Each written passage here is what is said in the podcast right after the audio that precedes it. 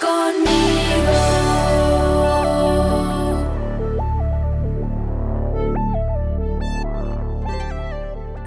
El Consolador. Tiempo de espera. Cuando llegó la fiesta de Pentecostés, todos los creyentes se encontraban reunidos en un mismo lugar. De repente, un gran ruido que venía del cielo como de un viento fuerte, resonó en toda la casa donde ellos estaban y se les aparecieron lenguas como de fuego que se repartieron, y sobre cada uno de ellos se asentó una, y todos quedaron llenos del Espíritu Santo. Y comenzaron a hablar en otras lenguas, según el Espíritu hacía que hablaran. Vivían en Jerusalén judíos cumplidores de sus deberes religiosos que habían venido de todas partes del mundo.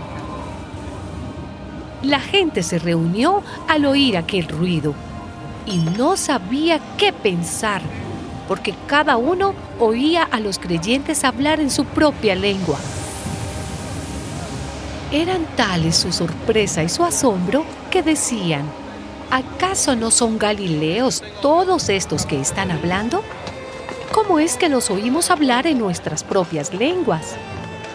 Aquí hay gente de Partia, de Media, de Elam, de Mesopotamia, de Judea, de Capadocia, del Ponto y de la provincia de Asia, de Frigia y de Panfilia, de Egipto y de las regiones de Libia cercanas a Sirene. Hay también gente de Roma que vive aquí. Unos son judíos de nacimiento y otros se han convertido al judaísmo. También los hay venidos de Creta y de Arabia, y los oímos hablar en nuestras propias lenguas de las maravillas de Dios. Todos estaban asombrados y sin saber qué pensar, y se preguntaban, ¿qué significa todo esto? Pero algunos, burlándose, decían, es que están borrachos. Entonces Pedro se puso de pie junto con los otros once apóstoles y con voz fuerte dijo, Judíos y todos los que viven en Jerusalén, sepan ustedes esto y oigan bien lo que les voy a decir. Estos no están borrachos como ustedes creen, ya que apenas son las nueve de la mañana. Al contrario, aquí está sucediendo lo que anunció el profeta Joel cuando dijo, sucederá que en los últimos días, dice Dios, derramaré mi espíritu sobre toda la humanidad